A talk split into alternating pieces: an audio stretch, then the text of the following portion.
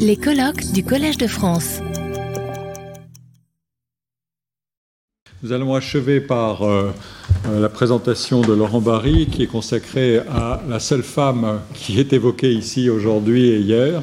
C'est Françoise Héritier, euh, qui a été professeure au Collège de France longtemps et sur la chaire d'anthropologie. Et je vous donne tout de suite la parole. Merci. Bien sûr. Oui, oui. Faites au mieux. Merci.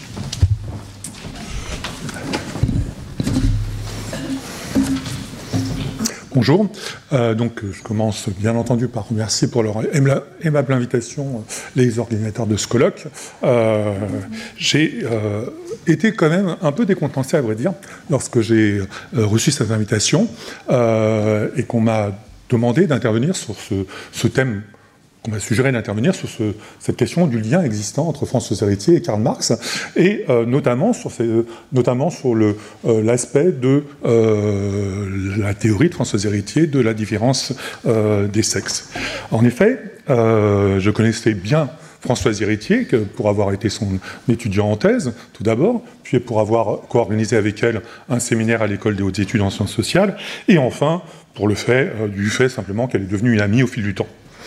Et, euh, à vrai dire, d'un strict point de vue personnel, alors je sais que les, opinions politiques personnelles ne sont pas de ce dont on traite ici, mais enfin je le souligne quand même, d'un strict point de vue personnel, Françoise Héritier était une femme de gauche engagée, mais n'était pas marxiste, euh, et d'un point de vue qui nous intéresse plus euh, scientifique, intellectuel, je dois dire que dans son travail, il est difficile, voire impossible de trouver des références explicites euh, en fait à la pensée euh, marxiste ou marxienne, je ne sais pas, euh, n'étant pas moi-même un spécialiste de Marx, je ne sais pas quel terme employer, mais en tout cas c'est vrai qu'il n'y a pas énormément de références évidentes au marxisme dans le, dans le travail de Françoise Héritier. Comme vous le savez, sans aucun doute, l'anthropologie a pourtant accueilli en son sein, au cours de, plus, de, durant plusieurs décennies, un fort courant marxisme. Celui-ci fut très bien représenté en France par des auteurs comme Claude Mélassou, Christian Giffray, Emmanuel Terret, euh, Maurice Godelier ou encore plus récemment euh, le regretté Alain Testard. Cette école marxiste s'est peu à peu tarie, à vrai dire, je situe ça aux alentours euh, des années 80, à peu près en même temps en réalité que la réception qu'on avait euh, bah, de la théorie structuraliste. C'est un peu dans les, mêmes années, euh, et en même temps que montait ce courant qu'on a appelé le postmodernisme, voilà, qui, s'est installé en France comme, comme partout ailleurs. François Héritier, avec la publication de son premier ouvrage en 1981 intitulé L'exercice de la parenté, ouvrage qui m'a profondément embarqué. Moi, j'étais étudiant à l'époque euh, à Nanterre, et c'est la raison pour laquelle j'ai euh, sollicité euh, de conduire ma thèse, c'est justement à cause de ce premier ouvrage. Mais elle prend plume en 1981 euh, avec cet ouvrage dans peut-être la première génération justement qui ne s'inscrit pas, qui ne s'inscrit pas pour la première fois euh, dans un de ces grands courants qui a marqué l'anthropologie, de tous ces grands courants en isme en fait, euh, qui, si on reprend le fil historique, va de l'évolutionnisme, du diffusionnisme. du, du fonctionnalisme, puis du marxisme et du structuralisme. C'est une des premières générations, justement, au contraire, qui ne se revendique pas explicitement comme, euh, euh, euh, s'inscrivant dans l'un de ces courants. Car oui, contrairement à ce qu'on suppose parfois, Françoise Héritier s'est détachée, y compris du structuralisme, de son mentor Claude Lévi-Strauss. Elle fait bien entendu à de nombreuses reprises hommage au travail de, de Claude Lévi-Strauss, dont elle partage comme vous le savez, certains thèmes majeurs, en particulier celui des études sur la parenté, mais il n'en reste pas moins vrai qu'au final, elle privilégie une approche fondée sur l'exploration des représentations symboliques du corps et du genre, qui n'ont pas grand-chose à voir avec la perspective structuraliste lévi-straussienne, fondée sur la théorie de l'échange matrimonial euh, et, euh, euh, et d'autres thèmes, mais en tout cas qui n'ont pas grand-chose à voir avec ceux que développe François Héritier. Je reviendrai un petit peu plus tard sur cette première divergence. Si l'on envisage d'un autre côté non plus les usages conceptuels, mais certaines des thématiques euh, portées d'un côté par Françoise Héritier et de l'autre par l'œuvre de Karl Marx, le lien me semble, là aussi, c'est peut-être mon ignorance en, fait de certains aspects du travail de Marx, mais le lien me paraît assez peu évident. Comme vous le savez, la question de ce que François Héritier a appelé la valence différentielle des sexes, autrement dit celle de la valorisation et de l'éventuelle hiérarchisation que les sociétés humaines ont proposée au cours de leur histoire des différences de genre, est une problématique totalement, ou quasi totalement absente, euh, de la théorie marxiste euh, originale. Et bien entendu, personne ne peut le reprocher à cette théorie marxiste originale, dans la mesure, tout simplement, où c'est une problématique qui est totalement absente bah, du milieu académique euh, de la fin du, XIXe siècle et du début euh, du XXe siècle.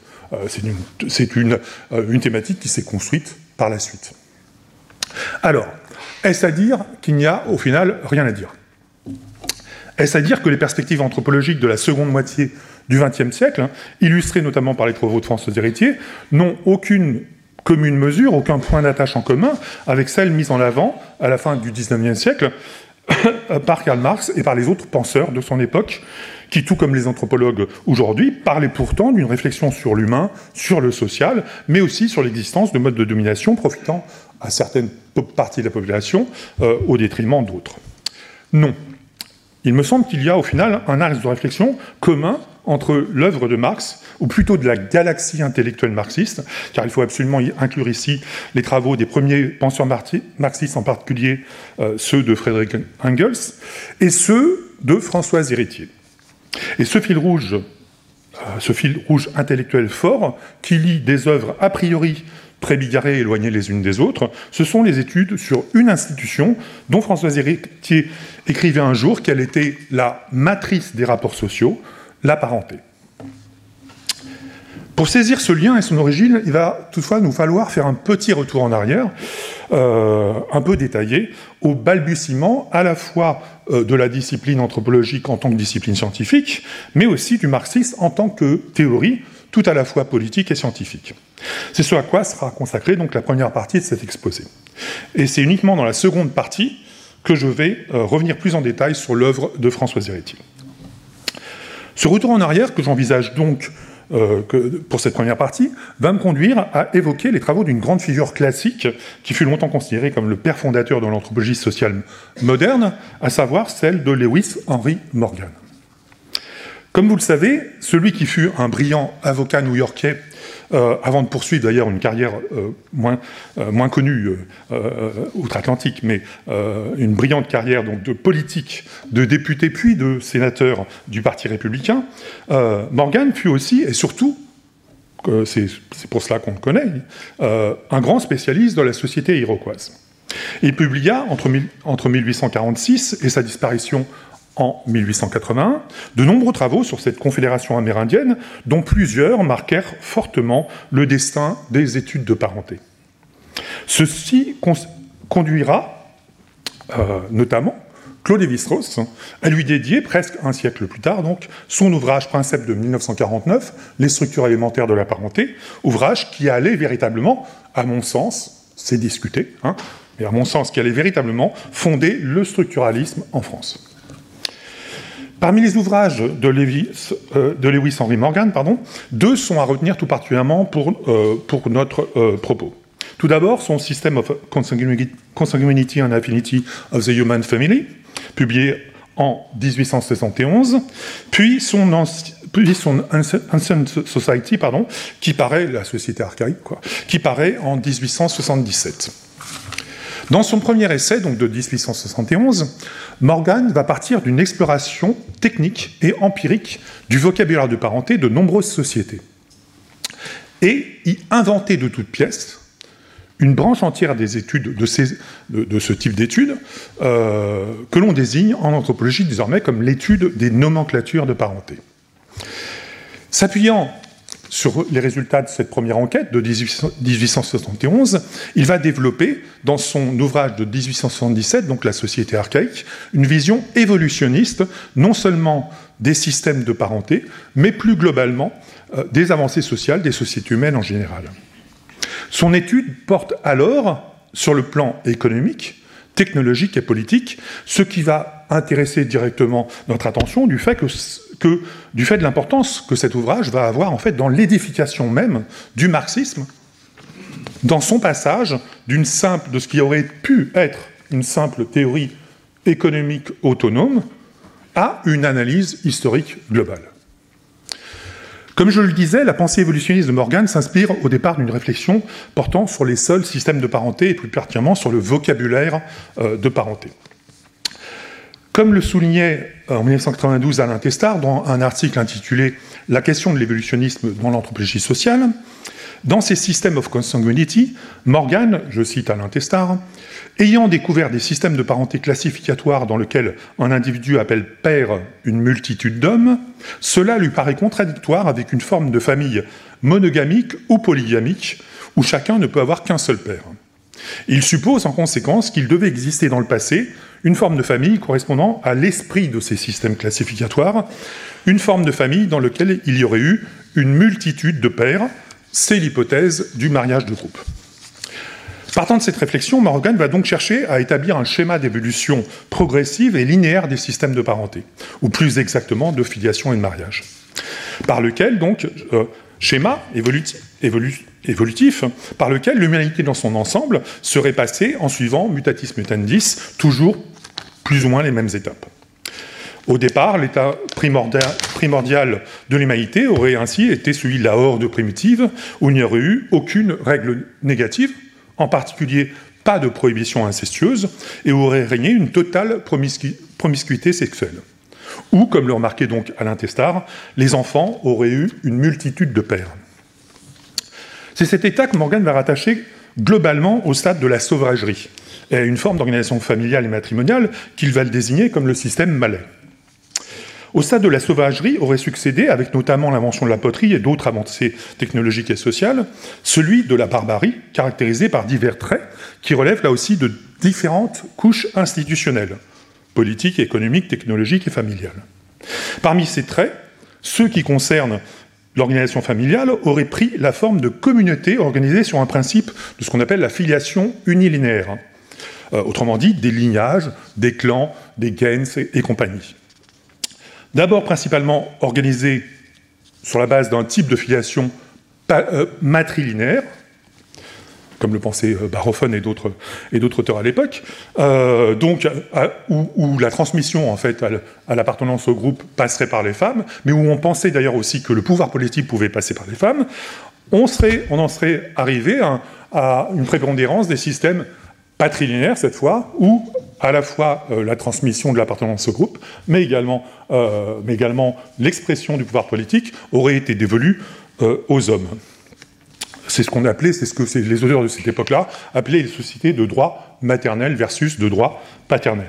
Comme inutile de préciser, je pense, hein, pour, pour l'éditoire ici présent, que ce lien établi entre des types de filiation, un matrilinéaire versus patrilinéaire, n'a rien à voir avec l'exercice d'une autorité politique. Euh, toute l'énographie contemporaine nous montre euh, que, euh, que, on a autant en fait de pouvoir masculin dans les sociétés matrilinéaires que dans les sociétés que dans les sociétés. Je referme cette petite parenthèse. Enfin, dans le dernier stade envisagé par Morgan, celui de la civilisation, stade ultime avant l'avènement attendu de la société communiste, ces sociétés auraient adopté la forme de la famille conjugale, cognatique et monogame que connaissait ben, forcément la société américaine de l'époque où écrivait Morgan. C'est toujours notre propre société qui est, l'achèvement en fait toujours du, processus.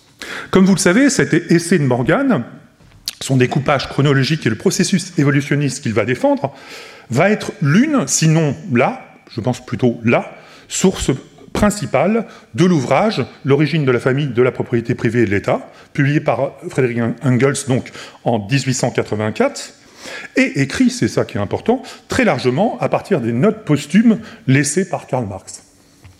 Comme le note Noël Barbe dans un article intitulé De quelques formes de présence du marxisme en anthropologie, Maximilien Rubel l'éditeur donc des œuvres de Marx, remarque que l'ouvrage de Morgan fut l'une des dernières lectures de Marx et que ce dernier lui a consacré pas moins un, cahier de notes qui comporte pas loin d'une centaine de pages. Ce sont précisément ces notes foisonnantes que Engels va utiliser pour la rédaction de l'origine de la famille, comme il écrit lui-même dans la préface à la première édition de son essai. Je le cite. Les chapitres qui suivent constituent pour ainsi dire l'exécution d'un testament. Nul autre que Karl Marx lui-même ne s'était réservé d'exposer les, conclusions des recherches de Morgan en liaison avec les résultats de sa propre, et je puis dire dans une certaine mesure de notre, étude matérialiste de l'histoire et d'en éclairer enfin toute l'importance. En effet, en Amérique, Morgan avait redécouvert à sa façon la conception matérialiste de l'histoire découverte par Marx il y a 40 ans, et celle-ci l'avait conduit, à propos de la comparaison entre la barbarie et la civilisation, au même résultat que Marx sur les points essentiels. Fin de citation. Morgan a donc non seulement inspiré la conception marxiste de l'histoire, comme le souligne Engels, mais, euh, euh, il lui a directement fourni un schème euh, logique et chronologique des lignes d'évolution technologique, politique, économique et surtout d'organisation familiale, en les ancrant directement sur les données factuelles recueillies par l'ethnographie de la fin du XIXe euh, siècle. Sans Morgan, d'une certaine façon, la théorie matérialiste serait peut-être restée à l'état d'un squelette décharné, d'un squelette conceptuel décharné, car c'est pour l'essentiel Morgan qui va lui fournir sa base factuelle empirique, autrement dit son sang et sa chair. C'est bien cette contribution essentielle euh, que décrivait déjà en 1984 l'historienne Michel Duchet dans le chapitre Engels, lecteur de Lewis Morgan, de son ouvrage Le partage des savoirs. Je la cite. Une lecture attentive de son œuvre allait conduire Engels et Marx à lier fortement ensemble la famille, la propriété et l'État comme données d'un seul et même problème, celui du passage d'un mode de production à l'autre. Pour Engels, L'histoire des sociétés primitives qu'a tenté d'écrire Marx permet de comprendre l'évolution historique dans son ensemble et la civilisation comme forme sociale issue de la barbarie au dernier stade de son développement. Pour Morgan, donc, comme pour les autres évolutionnistes de son époque, Edward Tyler, Erben Spencer, Henry Mann, euh, Jacob euh, Barhofen, euh, Fraser, James Fraser, etc., Certains traits caractéristiques des sociétés contemporaines qu'ils étudiaient étaient donc, et c'est à l'anthropologue euh, Edward Tyler qu'on doit cette expression, étaient donc des survivances archaïques, des témoins des stades passés de l'évolution humaine. Et ce passage d'un stade à l'autre dépendait, toujours selon Morgan, de quatre euh, critères principaux participant à l'évolution des sociétés euh, humaines, ces quatre critères étant, petit 1, les inventions et découvertes techniques, petit 2, l'idée de gouvernement, qui de la horde, donc politiquement acéphale, va nous mener progressivement à l'état de droit. Petit 3, l'idée de famille, autrement dit l'évolution des systèmes de parenté et des formes de mariage. Et petit 4, enfin, l'idée de propriété, qui va de l'appropriation collective des terres et des biens à son appropriation individuelle. Pour Morgan, l'évolution sociale ne suit donc pas un découpage strictement équivalent selon le domaine considéré, technologique, économique ou familial. L'évolution des formes de la famille n'est pas strictement identique en tout point à l'évolution des règles de mariage ou de la filiation. Et ces dernières ne suivent pas à leur tour une évolution strictement parallèle à celle des règles de la propriété ou à celle des règles des formes d'organisation politique. Toutefois, comme le remarque Raoul Macarius, donc lecteur attentif de Morgan et fervent défenseur de l'anthropologie marxiste, dans la préface qu'il a rédigée en 1971 à l'édition française de la Société archaïque, toutes ces institutions sont corrélées. Je cite Macarius donc. La conception générale qui ressort donc de l'ouvrage de Morgan suffirait à démontrer que celui-ci était loin de concevoir ces lignes parallèles de développement comme entièrement autonomes, chacune procédant par la force de son impulsion originelle propre, sans être infléchie par le progrès des autres et en dehors d'un déterminisme faisant dépendre l'évolution sociale de celle de l'infrastructure. Au contraire, les diverses lignes de développement se hiérarchisent à partir de l'infrastructure, qui détermine les périodes ethniques. La famille patriarcale est donnée par le mode de vie pastoral. La famille monogame est le fruit de l'apparition d'un régime fondé sur la propriété, etc. Morgan, certes, n'a jamais euh, préciser le principe de la primauté de l'infrastructure sur la superstructure, il a par contre répété à satiété que le développement des institutions repose sur le développement de, j'ouvre les guillemets, germes d'idées, et entraîne par conséquent celui du cerveau. Alors, Macarius met ici une note. L'idée aurait né du développement cérébral de l'espèce au cours de l'histoire, revenant plus, plus d'une fois pour justifier les progrès accomplis dans les phases supérieures de l'évolution. Mais ce qu'il démontre, dit toujours Macarius, mais ce qu'il démontre en fait, c'est que ces germes d'idées, posés donc par Morgan, ne se développent que dans la mesure où le développement de la base matérielle le permet. Fin de citation donc de Macarius. Dans cette exégèse que Macarius propose du texte de Morgan, l'une des grandes idées défendues par le marxisme scientifique est ainsi clairement à la fois posée et défendue. Celle d'une lecture possible, implicite mais efficiente, selon Macarius, en termes d'infrastructure et de superstructure de l'œuvre de Morgan. Autrement dit, cette idée bientôt développée par le marxisme, selon laquelle certaines institutions humaines prévalent, ont la prévalence sur d'autres institutions et les orientent. Rappelons, comme le fait Louis Althusser dans son ouvrage sur la reproduction, que, je le cite, Marx conçoit la structure de toute société comme constituée par les niveaux ou instances articulés par une détermination spécifique. L'infrastructure ou base économique, unité des forces productives et des rapports de production, et la superstructure qui comporte elle-même deux niveaux ou instances, le juridico-politique, donc le droit et l'État, et l'idéologique, les différentes idéologies religieuses, morales, juridiques, politiques, etc. Comme on voit chez Morgan, ces instances marxiennes sont inversées. L'infrastructure n'est pas l'instance économique, mais au contraire, l'une de celles que Marx classe, sauf si je me trompe dans mon analyse, comme élément de la superstructure, autrement dit, l'instance idéologique.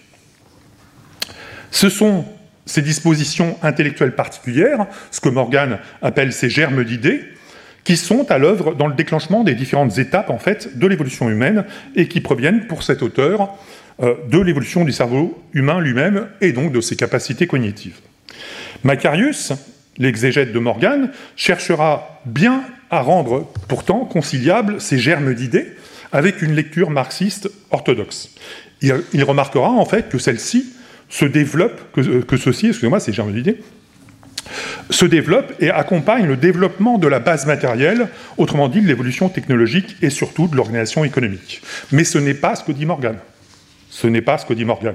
Et quand bien même son travail sera à l'origine de la construction de la théorie marxiste, d'un pan de la théorie marxiste, il semble bien que ces germes d'idées sont pour lui des éléments premiers. Infrastructurels, pourrait-on dire, et s'apparentent en définitive bien plus à ce que les anthropologues vont appeler par la suite, par, parfois, il faut en convenir de manière très imprécise, des représentations culturelles, qu'au simple reflet, dans le monde de l'idéal, des spécificités du monde matériel. Car sans tomber dans une perspective idéaliste platonicienne, l'idée de représentation mise en avant par l'anthropologie contemporaine, de même que celle plus directement liée à notre évolution cognitive, aux germes d'idées de Morgan, décrivent une relation de causalité où les concepts idéologiques eux-mêmes ont une efficacité et une emprise forte et immédiate sur le monde réel, bien plus qu'ils ne, le, sont. Le simple reflet reflet superstructurel, pourrait-on dire, comme dans la vulgate marxiste défendue par Macarius. Et c'est sur ce point que je vais pouvoir enfin, après cette première partie consacrée à la rencontre par le truchement de la figure de Morgan entre l'anthropologie et le marxisme naissant, pouvoir cette fois tisser un lien plus direct entre l'évolution de Morgan, entre l'évolutionnisme de Morgan, le marxisme de Marx et d'Engels, et la pensée singulière, sans mot cette fois-ci, de François Héritier dans cette seconde partie de mon exposé. J'ai encore suffisamment de temps Encore euh, plus ou moins 10 minutes, pas plus. D'accord. Sinon, tout le monde s'effondre. Donc, car dans ce domaine qu'elle a toujours euh, privilégié, à la suite de Morgan et de Lévi-Strauss, des études sur la parenté, elle a à sa façon, renouer avec cette idée de Morgan selon laquelle c'est bien un ensemble de représentations idéales, de, pourrait-on dire, germes d'idées, euh, que sont construites les institutions humaines et en particulier les systèmes de parenté. Ces représentations sont bien elles-mêmes de la vie de François Héritier liées à un substrat d'observation du monde matériel, en l'occurrence à celle des catégories du corps, du sexe et du genre. Mais dans le même temps, elles sont aussi orientées et façonnées par des limites, par des possibles et par des impossibles purement cognitifs cette fois-ci, comme le supposait Morgan, limites que François Héritier va appeler des butoirs de la pensée. Ces, représentations performatives ne sont donc ni totalement de l'ordre d'un idéal euh, façonnant le monde, ni au contraire liées inextricablement à l'organisation d'un monde matériel et social agissant qui façonnerait uniquement secondairement la strate superstructurelle de l'idéologie, comme le supposait Marx. Comme l'avait fait euh, d'une autre manière les tenants de l'anthropologie marxiste, François Héritier va à son tour donc ancrer et tendre cette théorie du genre, qu'est ce qu'on appelle la valence différentielle des sexes, non seulement à la construction des systèmes de parenté, mais aussi, comme le marxisme l'a fait, avec la notion d'infrastructure rapportée au domaine économique, à d'autres institutions superstructurelles, et en particulier au symbolisme, avec ses travaux sur la classification genrée et hiérarchisée du monde naturel ou social, mais surtout à l'institution politique au travers des études qu'elle va mener sur la domination masculine. Cette approche singulière, François Héritier va toutefois la développer très progressivement. En effet, dans son premier ouvrage, L'exercice de la parenté, donc publié en 1981, elle va s'intéresser, je vous passe les détails, mais elle va s'intéresser au fonctionnement matrimonial de la société SAMO, ce qu'on appelle un système euh, semi-complexe de parenté. Euh, et si son analyse dans ce premier ouvrage est, brillante, malgré tout, il, reste d'une certaine façon classique, classique par rapport euh, à sa propre approche théorique future.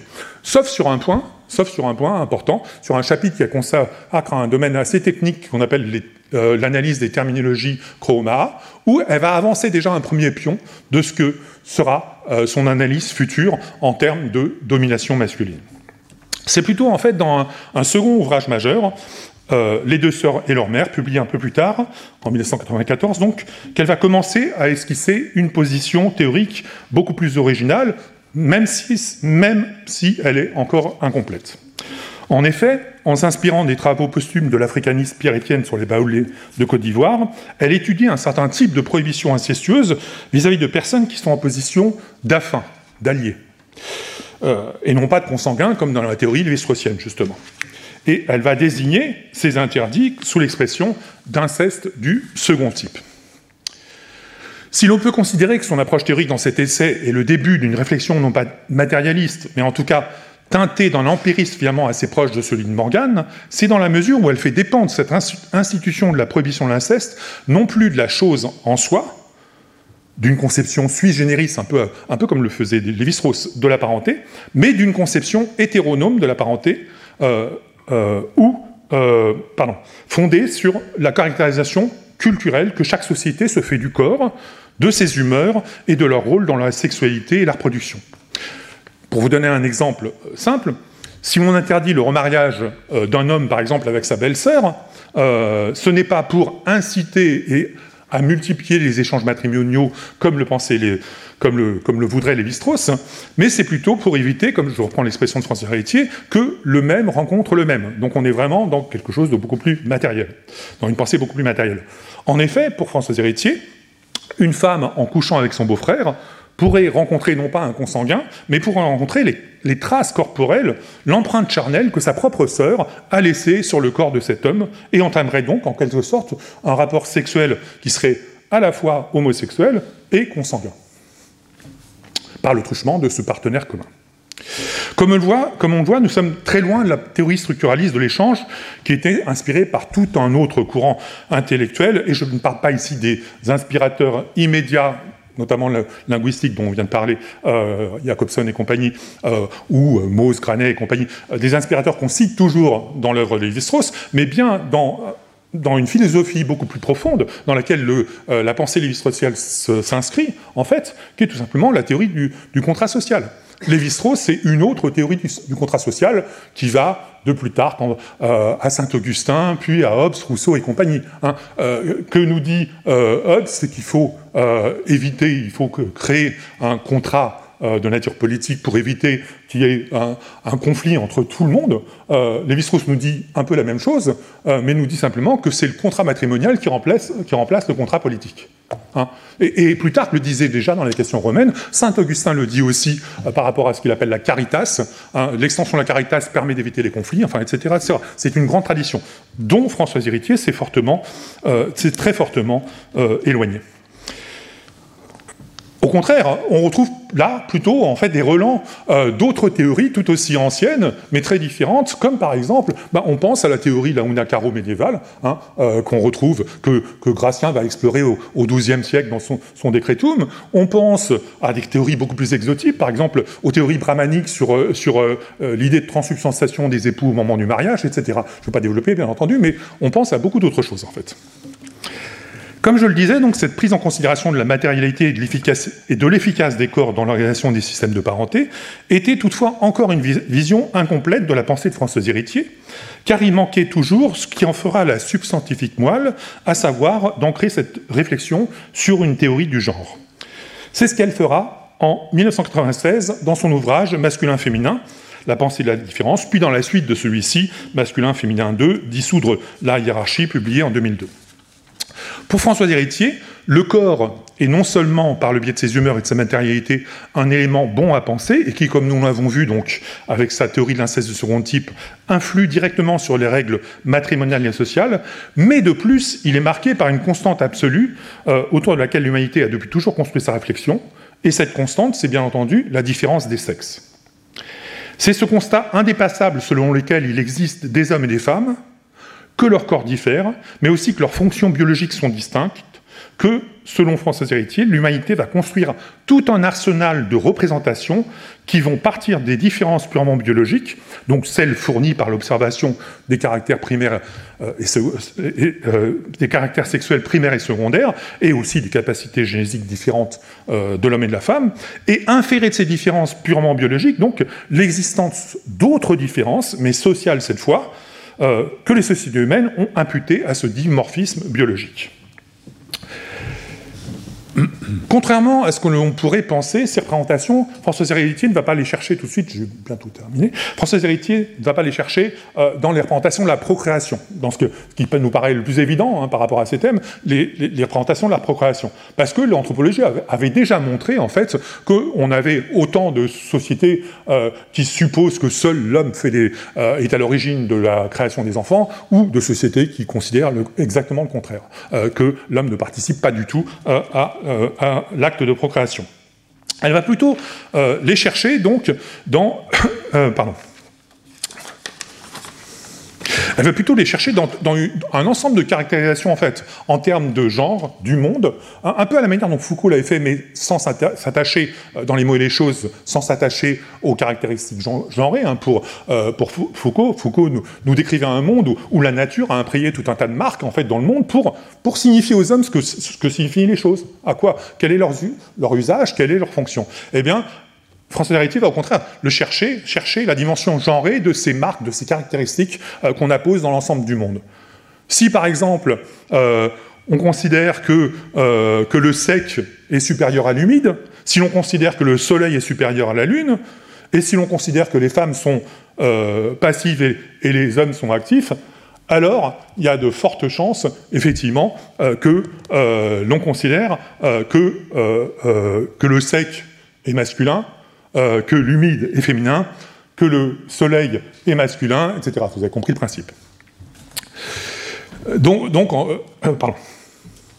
Mais en quoi donc le fait de genrer, puis de hiérarchiser, en accordant le bon rôle aux hommes, permet-il en fin de compte de rejoindre l'idée de Morgane, selon laquelle le changement dans les germes d'idées a une influence sur un ensemble complexe d'institutions et sur leur évolution? Ce rapprochement qu'il me semble possible de faire tient à ce que l'influence d'une lecture du corps et du genre chez François Héritier ne se limite pas au seul domaine du symbolisme, mais a, exactement comme chez Morgan et ses germes d'idées, une dimension performative donc, qui affecte et qui transforme directement certaines institutions, en particulier le domaine de la parenté, mais aussi celui du politique, mais voire, du domaine économique. François Héritier en fournit beaucoup d'exemples, hein, je ne veux pas tous vous les citer. Je vais juste en retenir euh, deux qui me semblent assez emblématiques en fait de, sa pensée sur la manière dont euh, les représentations du corps et du genre influent en fait différents domaines.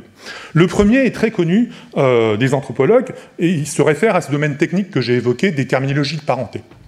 Dans l'ouvrage de 81, donc François Héritier étudie les terminologies de parenté, ce qu'on appelle des terminologies chroma.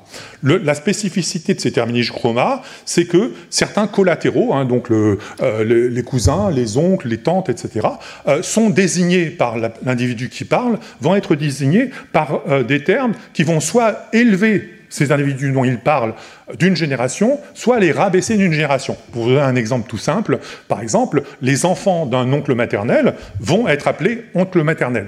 Et les petits-enfants d'un oncle maternel, eux aussi seront appelés oncle maternel. D'accord? Euh, Et donc, on a la variante Oma et on a la variante Cro. D'accord? Une variante OMA qui va plutôt euh, élever, euh, élever, justement, euh, l'exemple que, j'ai pris, c'est plutôt le cas des sociétés patrinaires, qui va avoir tendance plutôt à élever en fait le, statut des hommes collatéraux par rapport à celui des femmes. Et dans la variante Crow, on aura au contraire quelque chose où c'est plutôt les enfants des collatéraux des femmes qui vont être abaissés par rapport à ceux des hommes. Ce que remarque François Héritier, en fait, c'est que globalement, à chaque fois qu'on va élever les enfants des hommes, on le fera pleinement, terminologiquement parlant. Que par contre, quand il s'agit euh, de rabaisser les enfants des hommes par rapport aux enfants des, femmes, hein, entre un frère et une sœur par exemple, euh, les enfants, euh, si les enfants d'une sœur vont devenir, vont être élevés au-dessus, du frère, ça ne sera jamais aussi pleinement que dans l'autre cas. Autrement dit, on a une asymétrie, en fait, euh, politique, que, que François Héritier considère comme étant politique, on a une asymétrie de cette dissymétrie, de cette dissymétrie de terminologie de parenté. Je termine juste sur le dernier exemple. Euh, dans le domaine politique, par exemple, François Héritier va décrire un, exemple qu'elle emprunte à la Confédération iroquoise. Elle va nous montrer que, contrairement à l'idée euh, générale, dans le monde iroquois, les femmes n'ont pas du tout le pouvoir ce sont bien les hommes qui exercent le pouvoir. Simplement, certaines femmes l'ont. Mais ces femmes, que François Héritier appelle les matrones, euh, elles n'ont le pouvoir, en fait, en définitive, que lorsqu'elles arrivent à un certain âge, autrement dit, lorsqu'elles sont ménopausées. Et c'est uniquement à, compter de ce moment où on enlève en fait cette dimension genrée qui permet aux femmes euh, euh, cet extraordinaire pouvoir de pouvoir enfanter les enfants des deux sexes, plutôt que chaque sexe enfant s'enfante lui-même, c'est uniquement quand enfin ce, privilège exorbitant, comme le dit François Héritier, disparaît, qu'on accorde cette fois-ci aux femmes un certain pouvoir politique, et les femmes, ces maîtres iroquoises, en effet, avaient euh, d'importants pouvoirs politiques. Voilà. En fait, ce que je voulais montrer, c'est donc c'est ce rapprochement possible hein, euh, entre une vision, d'un côté, la vision évolutionniste morganienne, qui est fondée euh, sur l'idée qu'une instance détermine d'autres instances, cette instance est une instance cognitive, entre la dimension marxiste, où c'est la dimension économique qui va agir sur les autres institutions, et l'idée François Héritier, selon laquelle c'est l'observation du monde matériel qui, cette fois-ci, euh, a un effet direct, un fort effet direct sur d'autres domaines. Euh, et c'est en ce sens-là, je pense que, certes, pour répondre au titre de, mon exposé, non, François Héritier n'était pas matérialiste, elle n'était pas marxiste non plus. En revanche, euh, il y a bien des points de rencontre entre sa pensée et celle du matérialisme marxiste. Merci. Merci. Retrouvez tous les contenus du Collège de France sur www.colège-2-france.fr.